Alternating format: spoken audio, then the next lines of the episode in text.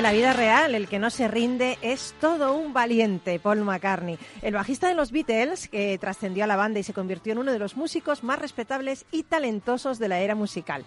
A los 11 años, McCartney audicionó para formar parte del coro de la Catedral de Liverpool, pero el director de la agrupación le negó el ingreso. Años más tarde, este hombre diría, pues si es que le hice un favor a McCartney al no dejarlo ingresar, porque si lo hubiera hecho, él habría terminado como profesor de música en un conservatorio y nos hubiéramos perdido canciones como estas, estas en Rock and Talent.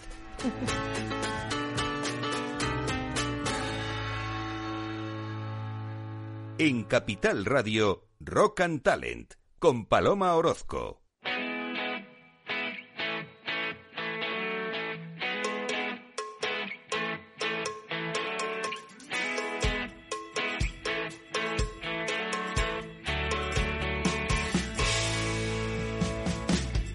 Bienvenido, bienvenido a Rock and Talent, otro lunes más aquí contigo, acompañándote. Estoy feliz, qué solacio hoy en Madrid. Tengo aquí dos soles también que luego voy a presentar, ¿eh? dos pedazos de hombres, pedazos de artistas, cada uno en lo suyo. ¿eh? Bueno, el pasado jueves comenzó en Madrid, en los cines Kinépolis de la Ciudad de la Imagen, la quinta edición del ciclo de cine japonés, un evento organizado por la Embajada de Japón en España. Bueno, pues del 21 al 28 de abril se proyectarán cinco películas que harán las delicias de los fans de la cultura japonesa. Yo estuve el jueves, el día de la inauguración, la, pasamos fenomenal. Vi una película increíble, Goman in Photographs, bueno, increíble, alucinante, que os recomiendo. Y coincidí con el excelentísimo embajador de Japón, Iramatsu Kenji, y bueno, un gran hombre, un gran político, trabaja por la paz. Me encantó hablar con él. ¿Y sabéis lo que hice? Pues lo entrevisté para que lo oyerais todos. Así que venga, pincha, duende la entrevista. Bueno, pues estamos con, el excelentísimo embajador de, Japón, eh, Iramatsu Kenji. Y lo primero que me gustaría preguntarle, eh, ¿por qué es importante difundir la cultura japonesa en España? Muchas gracias. Ah, yo creo que hay mucho interés en España sobre nuestra cultura, pero me gustaría que la gente conozca mejor nuestra cultura, no solamente la cultura tradicional, sino también cultura contemporánea porque tenemos muchas cosas que ofrecer a España para profundizar su conocimiento a nuestra cultura. Por eso mismo estamos tratando de eh, organizar algunos eventos eh, para que los españoles conozcan mucho mejor para nuestra, nuestra cultura. Entonces es muy importante para nosotros, para intercambio bilateral entre Japón y España desde el punto de vista ah, cultural siempre es algo fundamental eh, para profundizar nuestra relación entre Japón y España. Em, ¿Qué actividades están llevando a cabo desde la Embajada de Japón para dar a conocer esta cultura japonesa a los españoles, señor embajador? Bueno, estamos haciendo muchas cosas, como organizamos hoy el evento sobre cine japonés también hemos hecho muchos eventos en algunos rincones de España para organizar como las semanas culturales de Japón. También invitamos varios actores, varios artistas a Japón para que la gente conozca ah, mejor nuestra cultura. También organizamos algunas conferencias para diversos temas de cultural, económico, también de política de esta manera estamos trabajando mucho. Además de esto, estamos utilizando red social. Es una manera muy importante, sobre todo para jóvenes, que conozcan mejor nuestra, nuestra cultura. Es una manera importante para nosotros. Utilizamos mucho este medio también. Qué bueno. Eh, ¿Por qué la gente no debe perderse este ciclo de cine japonés que se inaugura hoy en, en Kinépolis? porque el cine es importante para saber diversos aspectos de nuestra cultura, también nuestra vida y nuestro paisaje y, nuestras relaciones ah, humanas. Entonces, es la mejor manera de conocer nuestro país. Sobre todo los cines contemporáneos lleva muchos aspectos ah, modernos de nuestra cultura, nuestra vida. Por eso mismo, eh, proporcionamos algunos cines japoneses a la audiencia española, porque yo creo que españoles, los españoles tienen eh, muchos interés del cine mismo, sobre todo cine japonés. Señor embajador, yo, yo he leído que usted en alguna entrevista ha dicho que se hizo diplomático para llevar la paz al mundo. Eso es muy bonito, porque es muy bonito, ¿no? Eh, ahora mismo, con todo lo que estamos viendo de las guerras, de, que no hay diálogo, ¿cree usted que es necesario esa paz en el mundo, esa, esa diplomacia, ejercerla de una forma activa, como usted, como usted ha dicho en alguna ocasión? Sí, esa diplomacia es importante para conseguir la paz y mantener la paz. Un acto bélico siempre significa fracaso de diálogo y diplomacia. Hoy, hoy un momento muy importante para recuperar la belleza, el arte de diplomacia, para recuperar la, paz en el mundo. Por eso mismo, muchos de mis colegas están trabajando mucho para que tenga más contactos humanos, diálogos con algunas partes eh, del mundo. Eh, Japón también está involucrado muy activamente este tipo de diplomacia entre países que tiene el mismo, el mismo interés. Muchas gracias. Yo admiro un montón la, la, cultura japonesa y deseo que este ciclo de cine sea, sea muy, muy provechoso, porque tenemos los españoles que aprender mucho de la cultura japonesa todavía. Muchas gracias, Iramatsu Kenji, embajador de Japón en España. Gracias. Y yo me quedé pensando, después de esa entrevista, en todas aquellas cosas que es verdad que podemos aprender los españoles de la cultura japonesa y que podemos implementar en nuestras empresas. Y empecé a pensar en cinco, así que ahí te las dejo. El poder del silencio.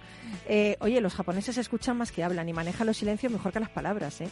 También su resiliencia y adaptación al entorno, a la situación también su capacidad de seguir aprendiendo siempre. Fíjate, hay una palabra que en Japón se traduce como reflexión, que se llama hansei, y ellos dicen que la reflexión instantánea es imperativo en los negocios de Japón, porque aunque tú tengas mucho éxito en un proyecto, todavía tienes que reflexionar para ver qué cosas podías haber cambiado y mejorar, ¿no? De esto. También las empresas japonesas huyen del conflicto, cuidan el detalle. Y por último, no importa el tiempo, lo importante es establecer relaciones a largo plazo. Bueno, pues hoy en Rocantalen vamos a aprender, vamos a aprender de nuestros invitados, empezando por David Gracia, que es vocal de comunicación de AUSAPE. Enseguida le tendremos por ahí va a intervenir eh, a través de Zoom. Eh, y tenemos aquí en el estudio a Santiago Cabrera, del equipo de datos de Focum. ¿Qué tal, Santiago? Buenos días. Hola, buenos días. Muy bien. Bien, ¿no? Es tu primera experiencia radiofónica. Sí, estoy alucinando con el estudio, con, los, con todo, vamos. Bueno, eso está bien, ¿eh? Porque imagínate que dice, pues estoy fatal aquí, no veo nada, no tengo vistas. Fíjate qué vistas tienes aquí, increíbles. El único estudio, creo, en España que tiene chimenea y que tiene estas vistas sobre la Plaza Rubén Darío, ¿verdad?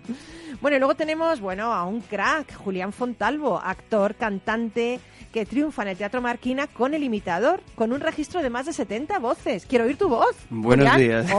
Esa es mi voz. Esa es tu voz, pero a veces te confunde tu voz. Dices, no sé si estoy en mi voz o estoy en otras a veces voces. me levanto y no sé quién soy. ¿En serio?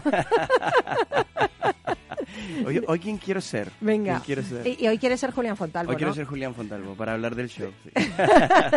Pero si tuvieras que ser otro, ¿Quién te gustaría ser hoy? es que yo estoy muy a gusto conmigo mismo. Sí, ¿no? Luego nos vas a contar todo. Luego os doy es, bueno, de todo. Eh, es increíble cómo te ha puesto la, crítica por las nubes con este espectáculo que está triunfando. Pues yo encantado, encantado de que la gente salga encantada del teatro, de haber disfrutado de, mi show.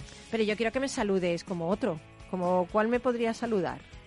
Bueno, te puedo saludar cantando, a lo mejor. A ver, ¿sí?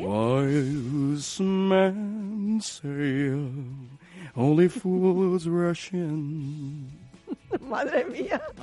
También te puedo saludar diciendo She was all like a beauty queen from a movie scene. Sí. Madre mía. Ay, yo, yo antes de, de dar paso al programa tengo tengo ganas de una petición. ¿Sabes qué canción venía escuchando en oh, el cuidado con las peticiones porque a esta hora a no, cantar... Esta sí, esta sí la tienes en tu show.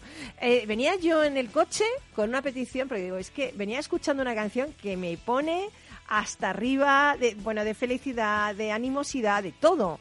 Eh, Juan Luis Guerra, la bilirrubina. Ah, Ay, es que madre mía, esa canción, voy yo sola en el coche, en el atasco, y la gente dice, está loca, ¿cómo va así por la vida? ¿Me puedes saludar como Juan Luis Guerra?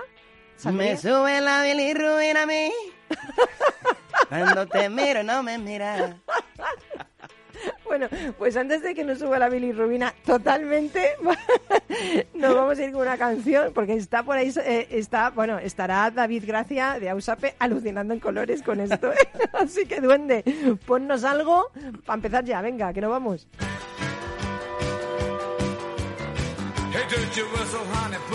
touch Go through the roundhouse and come on back again. Let me on. Woo, honey, let me on. you got my brain chip blue, just looking at your caboose. Let me on. You're like a fast train leaving town. I'm out of breath, baby, slow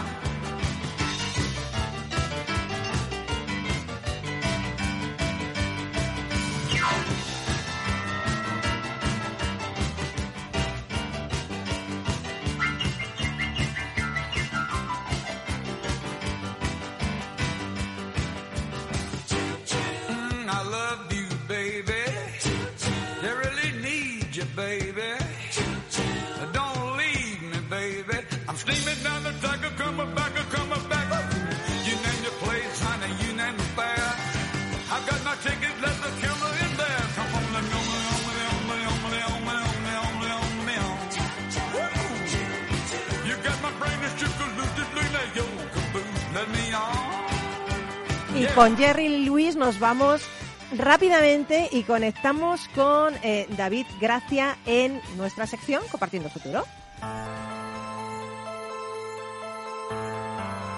Compartiendo el futuro. Un espacio para la innovación, la tecnología y las personas. Ofrecido por la Asociación de Usuarios de SAP en España, AUSAPE. Bueno, pues yo estoy feliz, eh, estoy feliz de saludar a David Gracia. ¿Qué tal, David? Buenos días. Hola, buenos días. Muy bien, no, no tan bien como vosotros, que, que estáis ahí de, de fiesta. Me encantaría estar ahí y no, y no Bueno, virtualmente, pero hombre, estás, todo- estás un poquito, estás un poquito, estás, no estás de cuerpo presente, que a veces es mejor no estar, y estás con voz presente, ¿no? Con presencia Exacto. presente. Bueno, oye, eh, enhorabuena, ante todo enhorabuena, David, que resulta que AUSAPE, ya sabéis, la Asociación de Usuarios SAT España, ha renovado su directiva y tiene un nuevo responsable de comunicación, y eres tú. Exacto, exacto. Eh, pues sí, sí, eh, como sabes, hace, hace poquito se, se renovó la Junta y, y el equipo de la Junta, hay parte del equipo que, que continúa y, y parte del equipo que somos, somos eh, nuevos en, en esa Junta, ¿no? Sí, sí. Oye, pero que AUSAPE no da puntada sin hilo, ¿eh? Porque si han elegido uno, han elegido yo creo que el mejor. Ingeniero informático, MBA, 20 años de carrera, has impulsado la innovación tecnológica en compañías como las bodegas Miguel Torres, los laboratorios INIPSA. Actualmente eres CEO corporativo en el grupo de clínicas de reproducción asistida Eugene y te encargas además ahí de, la estrategia a ti, con la del negocio, lo estás alineando eh, esa estrategia. Eh, bueno, estás dando un impulso a la transformación eh, digital de la empresa. O sea, que yo siempre digo que, oye, que eligen a gente con un bagaje importante. Cuidado. Eh, ¿No? Sí, sí, sí. Bueno, a ver, eso no. O sea, yo diría que al final eh, eh, es parte del, del equipo, somos, somos gente, es vocacional, como sabes, con lo cual de alguna manera, eh, pues eso, yo llevo muchos años eh, como, como CEO, antes como consultor, y la verdad es que siempre he tenido mucha relación con, con, evidentemente, con SAP y con, y con AUSAPE, y eso ha hecho que, pues bueno, pues de alguna manera, pues oye, pues te, te- te des un, pas- un pasito más, pues para aportar tu granito de arena eh, para que la, la asociación al final pues sea un, un foro de apoyo entre todo entre toda esa comunidad que, que participamos, ¿no? Oye, ¿y qué, qué iniciativas tenéis previstas para seguir dando a conocer la actividad que hacéis en AUSAPE en los medios de comunicación? Sí. ¿Qué cosas vais a Pues hacer? mira, bueno, pues, pues evidentemente queremos, como tú sabes, en esa comunidad al final tenemos asociados, partners y SAP, y lo que queremos sobre todo pues es, es potenciar para que realmente sea un foro de apoyo toda esa comunidad, pues, pues poner esfuerzo al final en, en la comunicación y transferencia de conocimiento entre todas las partes, tanto, tanto en todo lo que tiene que ver con el mundo SAP, porque evidentemente la asociación nace desde, desde con un origen muy de, de SAP, pero también con otras innovaciones o tecnologías de, de una manera un poco más, más transversal, ¿no? Y para ello, pues oye, estamos actualizando todo lo que es el, el plan estratégico que teníamos de comunicación, para intentar darnos a conocer de una manera más amplia como, como asociación, pues revisando los canales y también incluso intentando hacer, pues bueno, algunas cositas nuevas, pues como, oye, pues podcast de los de las sesiones o alguna otra cosita, ¿no? Un poco estamos revisando todas esas acciones que se estaban haciendo en, en el área. Y con la vista puesta en Sevilla, ¿no? El 1 y 2 de junio, porque tenéis Sí. ahí vuestro foro anual. ¿Cómo está siendo la acogida entre asociados, patrocinadores? ¿Cómo lo estáis Pues, viviendo? Pues sí, sí, pues la verdad es que como sabes, eso es, un, es el evento del año, por decirlo así, ¿no? Eh, porque es el foro donde nos encontramos todos. La verdad es que está teniendo una acogida fantástica. Por un lado, con los patrocinadores, pues por, por, porque muy pocas semanas se cerraron los stands y parte de las sesiones. Esperamos una asistencia de cerca de, mil personas entre asociados y partners, que es un incremento muy alto respecto al, al año pasado que se hizo en, en, Bilbao. Es cierto que en Bilbao todavía estábamos con, con temas de restricciones de, pan, de COVID o de pandemia.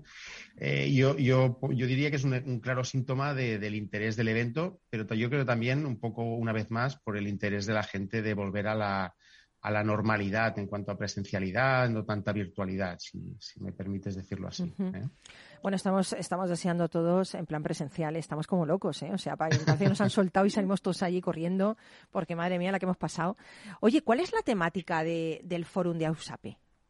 Pues mira, este yo diría que, que, no solo vinculado a esto, pero un poco de la mano con esto de la virtualidad que estábamos diciendo, pues el, el, el leitmotiv, el, la temática de este año es el de humanos digitales. ¿no? Uy, qué bonito. Lo que, queremos, lo que queremos es que la temática de este año nos haga reflexionar sobre la digitalización de la sociedad y la importancia que, que, tiene la tecnología, por supuesto, pero que eso no puede olvidar la, la parte más humana o, o, sustituir las interacciones eh, físicas, ¿no?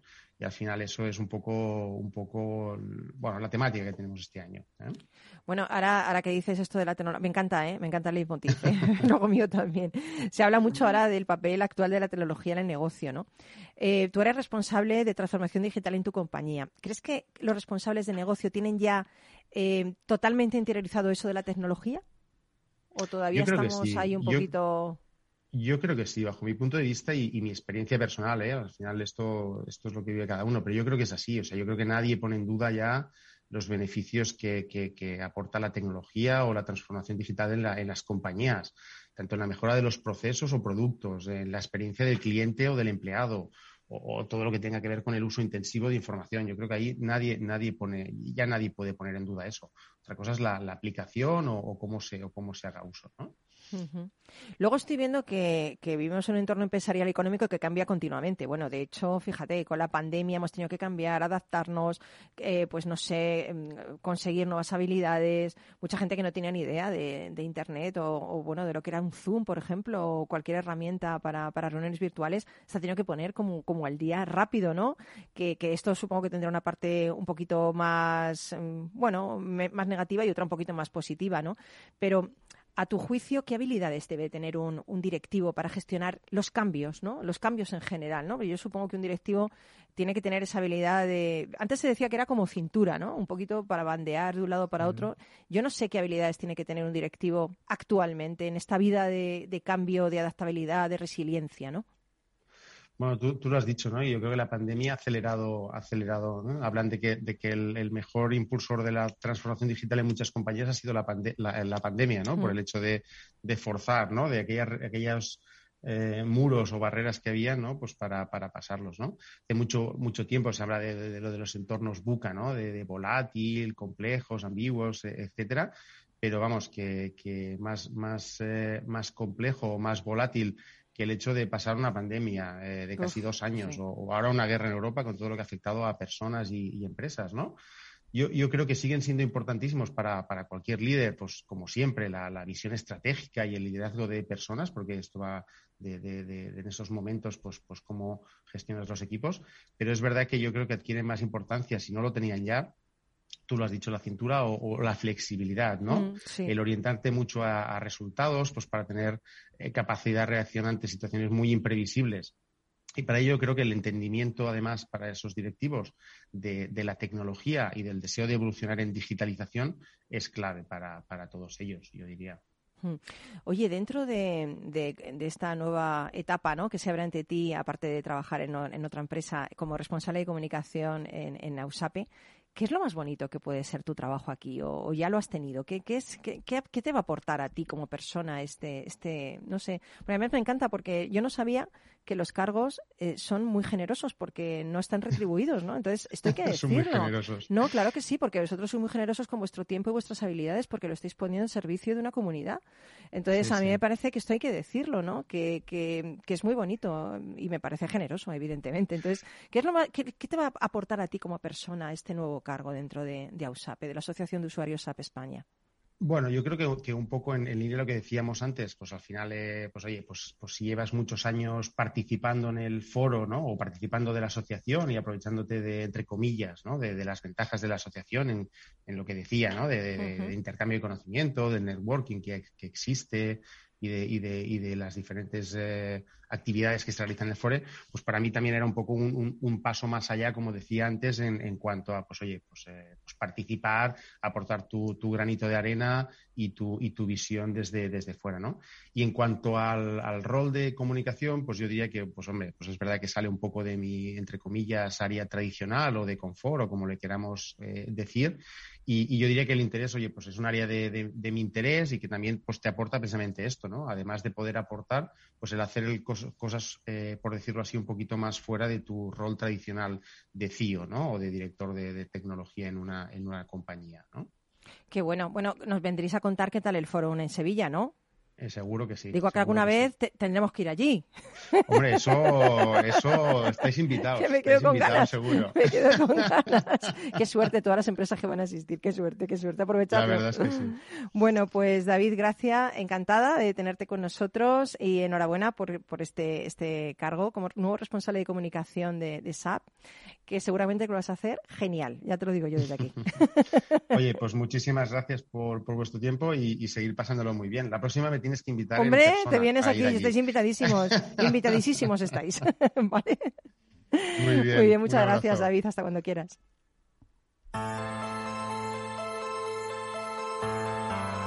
Ausape te ha ofrecido Compartiendo el Futuro, un espacio para la innovación, la tecnología y las personas. Bueno, y aquí seguimos en, Capital Radio, en Rock. Eh, no te vayas, vamos a hacer una pausa pequeñísima y enseguida estamos con Santiago Guevara de Focun y con Julián Fontalvo, el imitador. No te lo puedes perder. Hasta ahora.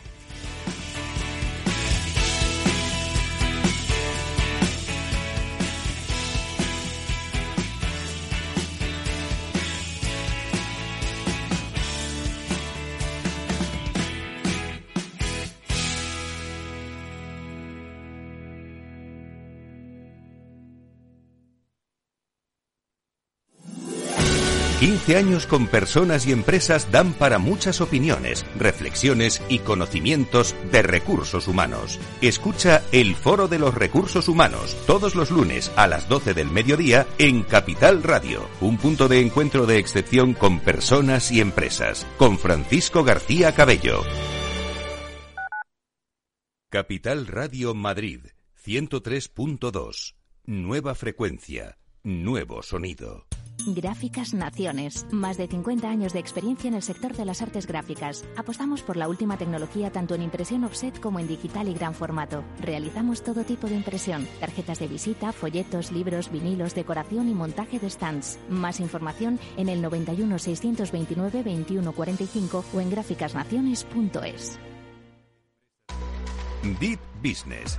El programa de Capital Radio en el que descubrirás todas las soluciones que la inteligencia artificial ofrece al mundo de los negocios. Conducido por Álvaro García Tejedor de la mano de Trilogic, a Tri Technology Brand. Los miércoles de 1 y 5 a 2 de la tarde, Deep Business. Aquí, en Capital Radio. Capital Radio. Siente la economía.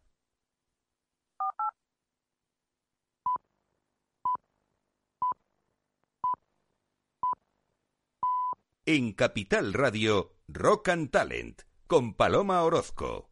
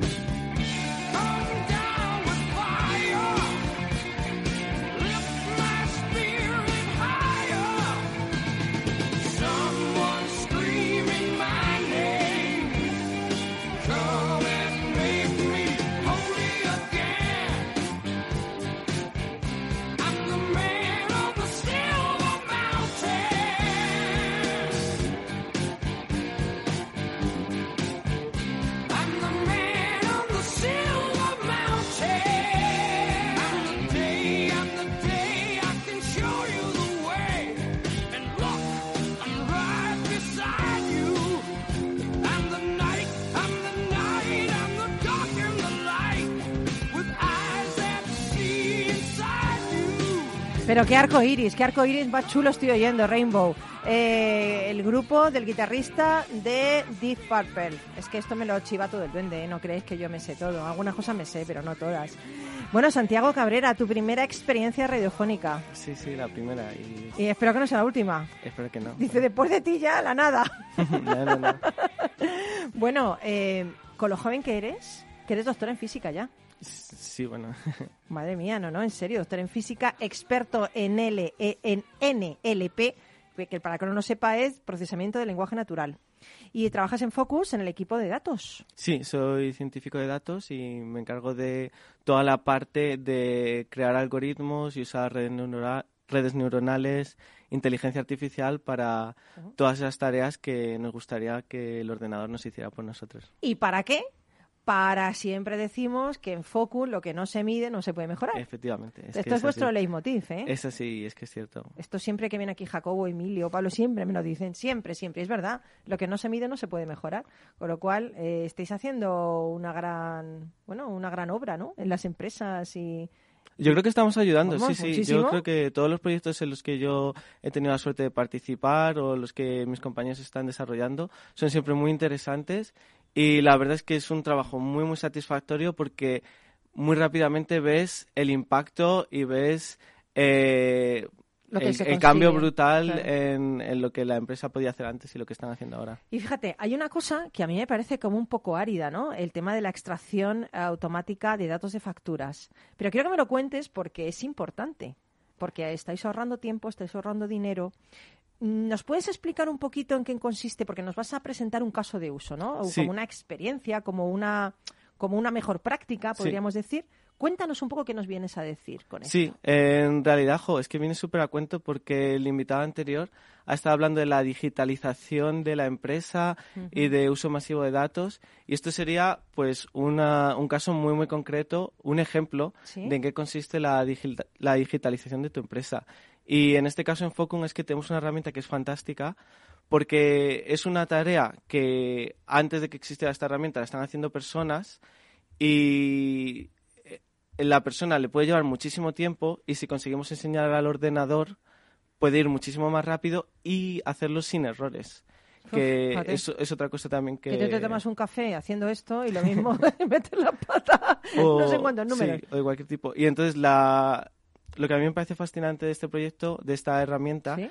es que el ordenador es capaz de reconocer letras, pero escritas, pueden estar escritas a máquina, pueden estar escritas a mano, todo tipo de fuentes en un mismo documento, si tú tienes fuentes más grandes, fuentes... eh, Lo reconoce todo, tipo, pero que listo. es capaz totalmente de leerlo todo y traducírtelo inmediatamente a texto del que tú ya luego puedes modificar en el ordenador. No es simplemente haces una foto de la factura y eso lo guardas en tu ordenador, que sería un ejemplo de digitalización, pero no sería no es suficiente, no es útil, Sí, porque sí. luego tú, tu empresa, no quieres tener 10.000 fotos de facturas, luego ¿qué haces con eso? Ya, ya. Entonces, la, la idea de nuestra herramienta es que no simplemente saca la foto, sino que extrae el texto de esa foto y Bueno, no solamente sabe extraer el texto, sino que es inteligente para reconocer todos los elementos que hay en el texto. pero es que es muy diferente, ¿no? Porque yo me contabas antes, fuera de micro, lo que es un OCR común, que es reconocer textos eh, en imágenes, y es diferente a vuestro modelo de extracción de datos. Claro, claro, porque el OCR, fíjate, el año que viene van a cumplirse 100 años desde que se construyó el primer, la primera herramienta capaz de reconocer letras. ¡Cien que años! era una herramienta que se llamaba el optófono, que era un aparato que se usaba para que los ciegos pudieran leer y simplemente usaba un detector de selenio para emitir un sonido diferente por cada letra. Tú podías poner un papel escrito el que quisieras y iba emitiendo un sonido por cada letra y a una palabra por minuto una persona ciega podía leer, pero imagínate, una palabra por minuto. O sea que es una tecnología que viene desde, desde 1913 Madre mía. y ahora, eh, claro, la tecnología ha avanzado muchísimo para reconocer letras, pero lo que hace Focum es no solamente reconocer las letras, sino que hemos enseñado al ordenador a entender qué son esas letras. Madre entender mía. qué es el, dónde está, por ejemplo, la dirección de, de la factura o dónde está el DNI, cuál es el IVA y todo eso lo puedes luego volcar a una base de datos o puedes hacer un procesamiento muchísimo más inteligente de tus facturas, clasificar facturas emitidas, facturas recibidas. Eh, es que esto es súper útil para cualquier empresa, cual- ya te digo. cualquier persona. Yo no sé cómo he podido vivir sin eso hasta este momento de 100 años. Oye, ¿y hay otras aplicaciones más allá de la factura? Por ejemplo, se nos acerca ahora, chan, chan, chan, la declaración de la renta. Efectivamente, sí, sí. Oh, Dios mío. Es, una, es uno de los ejemplos fantásticos en los que se puede usar esta herramienta también. Hemos tenido un caso de uso con ello también, porque todo lo que sean documentos en los que el texto decimos que está semiestructurado, es decir, que siempre te puede venir una casilla y el nombre de la casilla por el que tú puedes identificar todos los datos que tú quieres, eh, se pueden procesar con esta herramienta. Entonces, en la declaración de la renta, por ejemplo, es un documento que se suele pedir una empresa que te vaya a hacer una financiación a plazos o que te vaya a dar un seguro, quieren ver tu, tu declaración de la renta. Tuvimos un ejemplo de uso en el que la empresa que estaba haciendo este proceso tenía una persona contratada que a lo mejor tardaba 10 minutos en procesar una declaración de una única persona, Uf. mientras que el ordenador puede sacar exactamente, extrae la misma información y en vez de un minuto te tarda 8 segundos y además con la ventaja mía. de te quitas mía. los errores de errores humanos siempre va a haber. Sí, aquí quiero hacer un apunte, porque la gente dice, bueno, claro, pero pobre persona, aquella que está 10 minutos viendo, ¿le estamos quitando el trabajo? Pues no, porque esa persona puede hacer cosas más importantes y puede hacer cosas más Efectivamente, es creativas una persona y que- dejarle el automatismo a la máquina, ¿no? Digo yo. Efectivamente, es una persona que ha entrado en la empresa, no la han contratado por su habilidad para eh, parsear declaraciones de la renta, sino por la experiencia que tenga en el campo financiero y que la va a poder poner eh, a buen uso, claro. Qué bueno, cuántas cosas hacéis los doctores en física, ¿eh? Por otro lado, ¿eh? Yo que me imaginaba que era como Sheldon Cooper y que hacían menos cosas y fíjate todo lo que hacen y están ayudando un montón de empresas. Esto es, esto está muy bien, ¿eh? Es muy bien. satisfactorio, es un trabajo realmente muy satisfactorio por eso. ¿Qué os dicen los clientes? ¿Están contentos?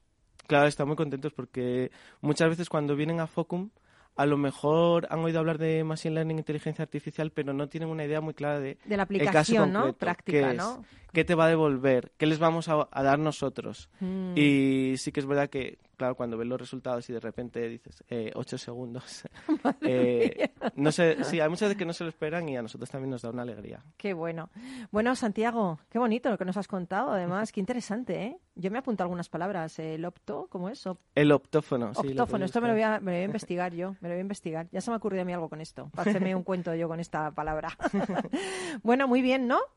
Nos has contado Eh, todo rapidísimo, fenomenal. Y nada, te deseo que, que sigas con tanto éxito. En Focus la verdad es que estáis haciendo algo grande. Estáis revolucionando el mundo de los datos. Eh, me gusta pensar que sí, muchas gracias. gracias Bueno, a pero- ti pero- por tenerme aquí como invitado. Pero te quedas, que ahora vamos con, bueno, es que te vas, te vas a quedar loco, no, lo siguiente, con Julián Fontalvo. ¿Sabes quién es? El imitador. Vamos con él.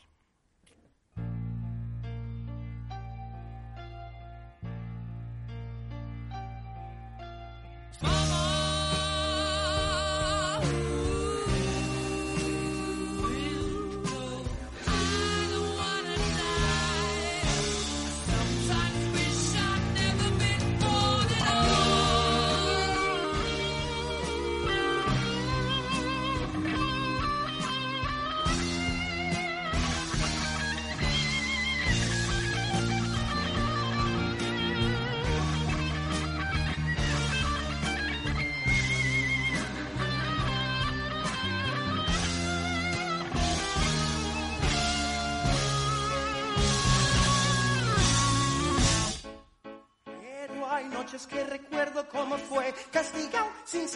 que no has hecho la cama o la lavadora, no son horas de llegar. Pero madre, que te calles, pero madre, un respeto que te da una educación. Ay mamá, yo le tengo que contar una cosa. Estoy embarazada. Todo aquel que piensa que la vida es igual, tiene que saber que no es así, que la vida es una hermosura. We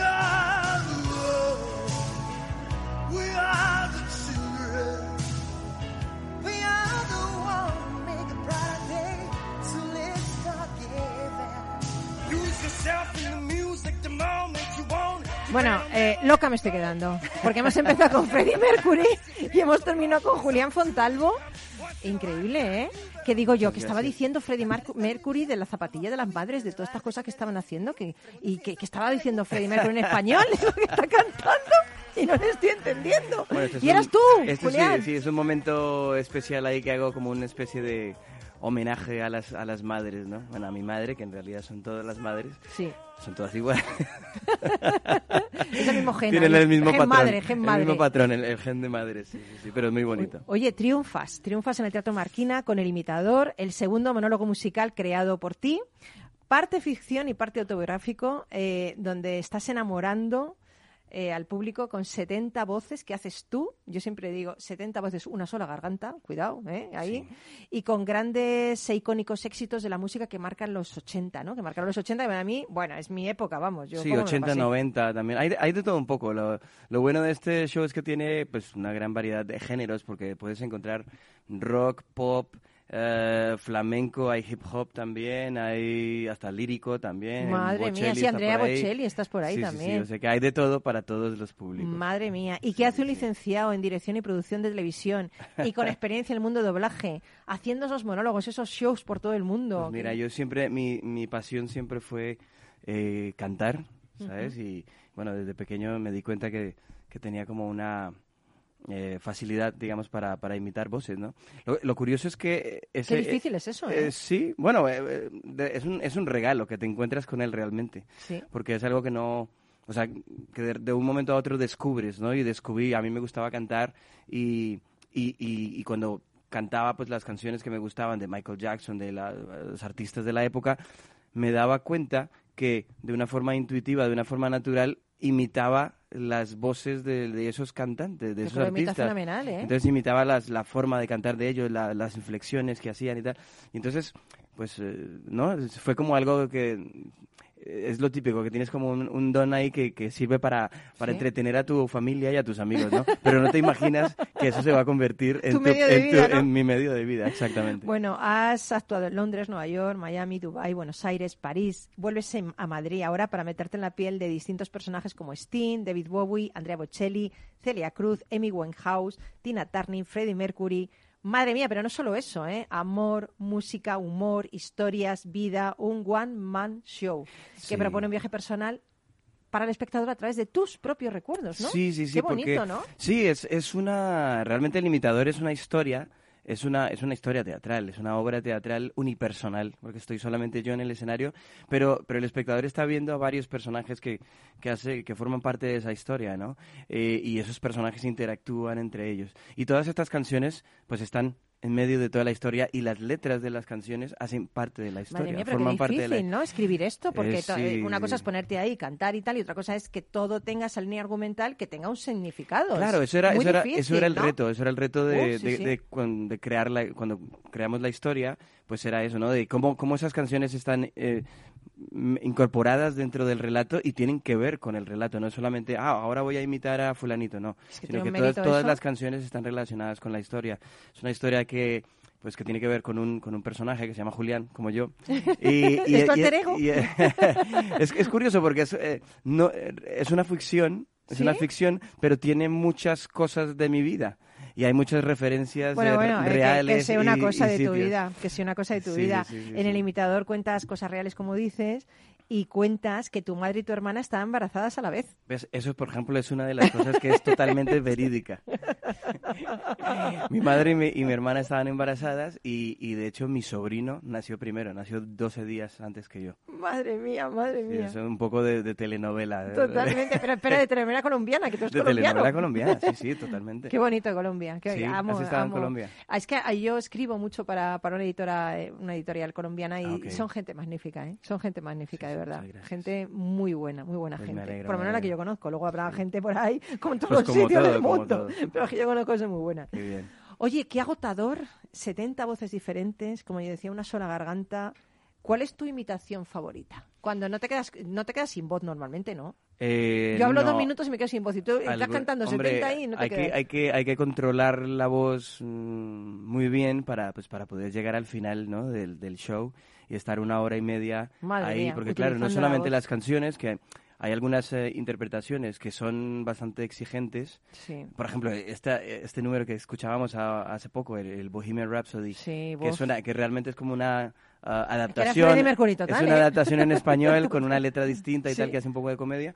Pero, pero es, un número, es un número complicado porque yo Sí. estoy eh, cantando, haciendo la voz del, del, del hijo y la de, y de la madre, ¿no? Madre y, cuando, y- y, mía. tienen también como una, eh, bueno, una discusión y tal. Entonces, ese, ese número es, es bastante complicado. ¿Y cuál es tu favorita? ¿Cuál es tu imitación favorita? Aquella con la que disfrutas, ¡guau! Un montón. Dices, que venga ya esta imitación, que ya estoy llega, ya quiero que llegue. Es que me, me gustan mucho las imitaciones eh, que son eh, que resultan sorpresivas, ¿no? ¿Sí? Sí, porque porque de repente Sorpréndeme, sorpréndeme.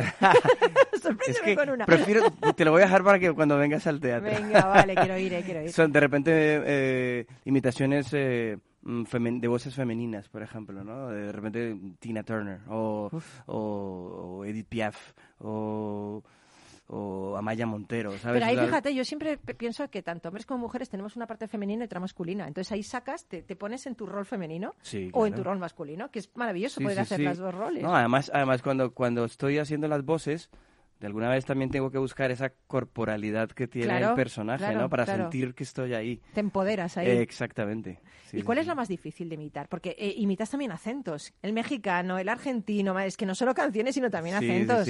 Eres el compañero de viaje ideal para cualquier viaje que queramos hacer. Para entretenerlos Para ¿no? a, todos. Hombre, eh, Tina Turner es, es, eh, es complicada, ¿no? Porque tiene, claro, tiene un registro eh, bastante amplio, eh, muy agudo. Y, y también cuando Y es muy estoy... poderosa y- físicamente. sí, y luego también cuando estoy ahí un poco en la piel de Freddie Mercury, pues, eh, bueno, eh, acercarse a Freddie Mercury es, es difícil, ¿no? Es, es un personaje inimitable. Totalmente, realmente. totalmente. Pero, pero, pero, pero es un placer y, y- y un honor poder estar A él le ahí, encantaría, ¿eh? a- acercarme, ¿sabes? A- si él estuviera viendo, estaría encantado de verte. Pues Estoy sí, convencida. Me estoy encantaría, me convencida. encantaría que me estés viendo desde algún Se- seguro, desde alguna vamos. parte, Freddy. Hazme una señal. ¡Mira la seña! La Bueno, seña, la este es- seña. este es. Sí, bueno, pero viene en, forma, la seña viene, te la manda Freddie Mercury en forma de Rick Astley. Ahí está Michael. Uy, uy, uy, Elvis. Bob. Bob Marley. Marley, cómo mola. Es igualita la voz. Está Edith Piaf. Madre mía. Hace épica. Madre mía, madre mía. Es increíble, ¿eh? Sí, la verdad que es... eh, Absolutamente increíble. Yo estoy muy contento, la verdad, con la, con, con la respuesta que ha tenido el público porque eh, de verdad se, se muestran, pues bueno, bueno, aparte de que, de que entretiene, es un show que, que te hace pensar y que te hace... Es como una montaña rusa de, de emociones, que ya me lo han dicho además varias veces, ¿no? Y, y mu- a- algunas personas me escriben también y me dicen, oye, es que me, me ha emocionado, me ha recordado... removido por claro, dentro. porque, porque realmente tú estás viendo la historia de una persona, de, de un personaje que es eh, el, el imitador, pero a la vez a través de todas esas canciones, ¿no? Él, él recuerda Te su vida, a pero a la vez el espectador está recordando Claro, su vida. claro. Porque al final todas las canciones son como parte, ¿no? La, la mayoría de canciones que hay aquí, que son hits, pues Totalmente. eh, eh, de alguna manera, ¿no? Han sido, han formado parte de, de- de- Mm. de tu vida, de alguna u otra manera, Bueno, ¿no? sé otra cosa. Sé que actuaste en la boda de Rafael Nadal, Ajá. pero que no le imitas a él. A Rafael Nadal, sí, no. no. le imitas. No, no, bueno, no. con el tenis es imposible imitarle sé- porque es un tío maravilloso. Es, eh, imparable, Eh, sí, es sí. imparable, o sea que no... Con... ¿Por qué no debemos perdernos eh, tu espectáculo limitador? Bueno, el, el imitador es un, es un viaje eh, a través de los recuerdos us- usando la música, ¿no? Como, Mm, como bonito. vehículo. Y, y la música pues es un, es un elemento, un estímulo que nos mueve a todos. Mm. Y, y conecta con, con nuestros recuerdos, con nuestras emociones y con nuestra identidad. Así que eh, es, es imposible que no, que no te puede gustar o que no te pueda tocar o que no te pueda llegar de alguna manera. Es imposible. Y hora y media en el escenario. Eh, madre mía, yo, yo pienso que yo tengo que estar una hora y media ahí cantando. Bueno, yo no, porque se hunde el mundo si canto yo. Sí, yo canto sí, fatal.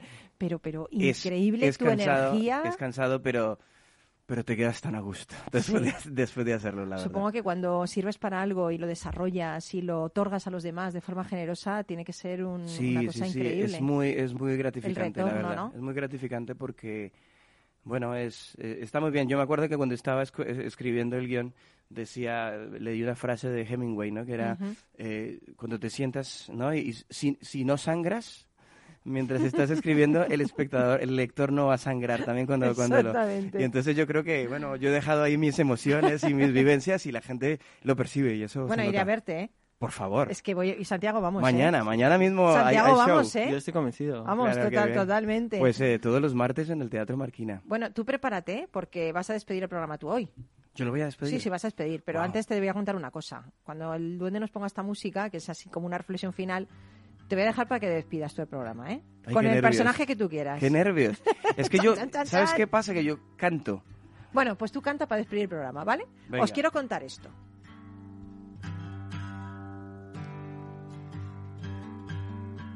¿Sabéis lo que es Ikigai? ¿Cómo os habéis quedado, eh? Ikigai, ¿sabéis lo que es Ikigai? Es una palabra japonesa que significa nuestro motivo para existir, aquello para lo que hemos nacido, lo que nos impulsa a levantarnos cada mañana. Muchas personas nunca se han planteado su Ikigai, se mueven en la vida zarandeados por las circunstancias, sin pensar que cada existencia tiene una razón. Encontrar ese motivo, averiguar para qué estamos aquí, seguir nuestra misión, yo creo que sin duda nos hará, vamos, muchísimo más felices. En definitiva, no es lo que haces, sino por qué lo haces. Recuerda que hay dos grandes días para una persona, el día en que naces y el día en que descubres para qué. Bueno, pues yo os doy las gracias a nuestros invitados, gracias por estar ahí. Un abrazo enorme para todos. Tenéis que ir a ver al imitador cada martes Teatro Marquina para ser un poquito más felices. Hay que un que poquito sí. salir y ver un poquito el arte. Y mi consejo samurai de hoy, la excelencia requiere eliminar tres palabras de tu diccionario. Postergación, improvisación e imposible. ¿Estamos de acuerdo, no, Santiago? Estamos de acuerdo, ¿no? Estamos de acuerdo. Totalmente. sí, sí. Yo no soy Hemingway, pero lo intento explicar de la mejor manera posible.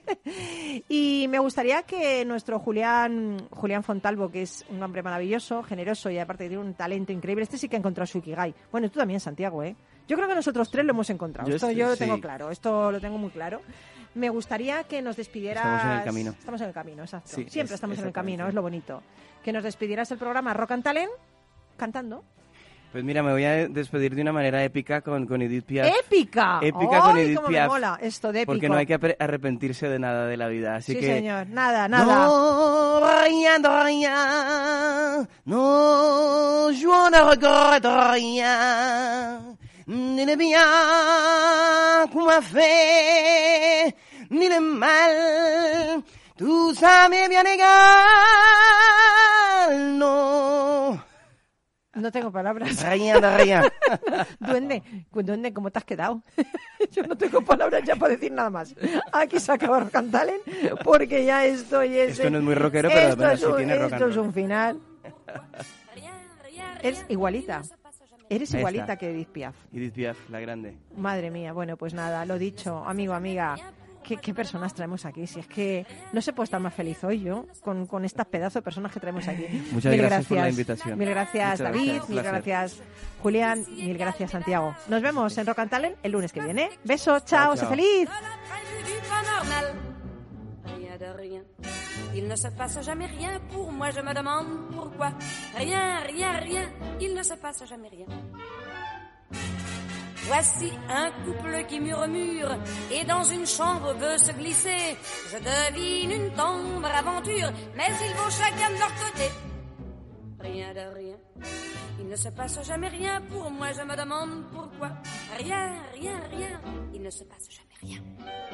Rock and Talent, un programa para ti, para compartir, para sentir. Con Paloma Orozco. Rien pour moi, je me demande pourquoi. Rien. Il ne se passe jamais rien. Rien de rien. Il ne se passe jamais rien pour moi, je me demande pourquoi. Rien, rien, rien. Il ne se passe jamais rien. Deux hommes parlent à voix basse, discutant plein d'animation.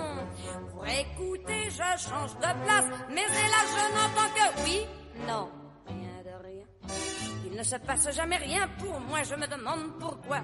Rien, rien, rien, il ne se passe jamais rien. Ce qui se passe pas, j'aimerais que ça se passe, que ça se passe ne serait-ce que pour moi. Comme ça, je verrais ce qui se passe et je pourrais dire que ça se passe pas. Rien de rien, il ne se passe jamais rien pour moi et je me demande pourquoi. Rien.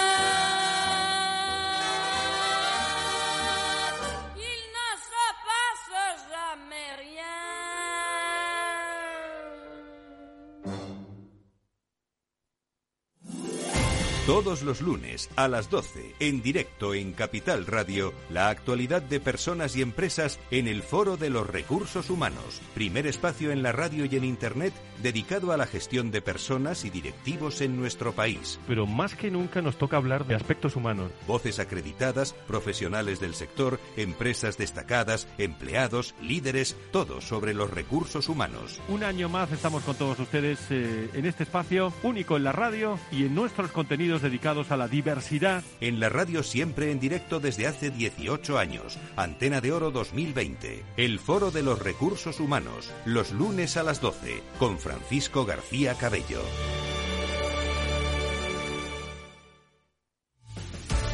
Muy buenas, mi nombre es Sergio Fernández y estoy aquí para invitarte al primer programa de criptomonedas de la radio española. ¿Quieres saber qué es un Bitcoin? ¿Qué es esto de Cardano, Solana, Ethereum? Todo esto te lo vamos a contar en Cripto Capital de lunes a jueves de aquí en Capital Radio.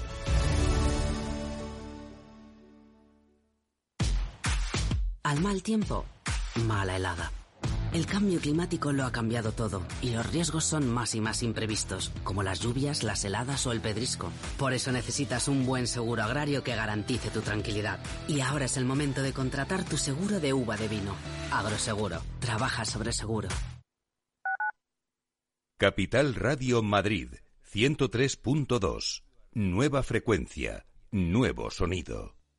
Hemos creado un lugar para ayudarte a crecer, donde cada pregunta tiene su respuesta, donde acompañamos a empresas y autónomos en su camino hacia la digitalización y sostenibilidad, donde estar al día de ayudas y subvenciones, donde se impulsa la internacionalización de todos los negocios, con contenidos pensados para aprender, inspirar y crecer. Santander Impulsa Empresa, el lugar para avanzar.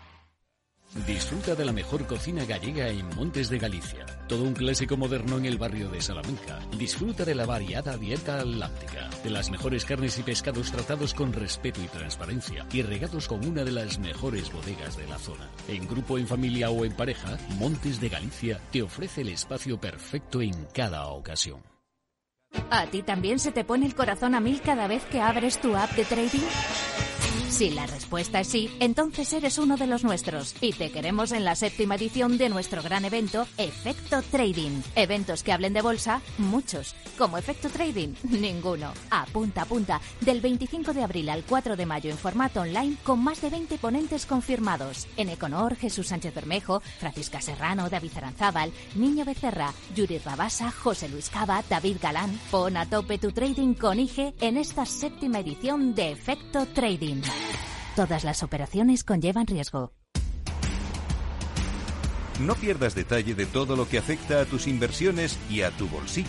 Toda la información en Mercado Abierto con Rocío Arbiza, de 4 a 7 de la tarde en Capital Radio. Capital Radio, Madrid, 103.2 FM.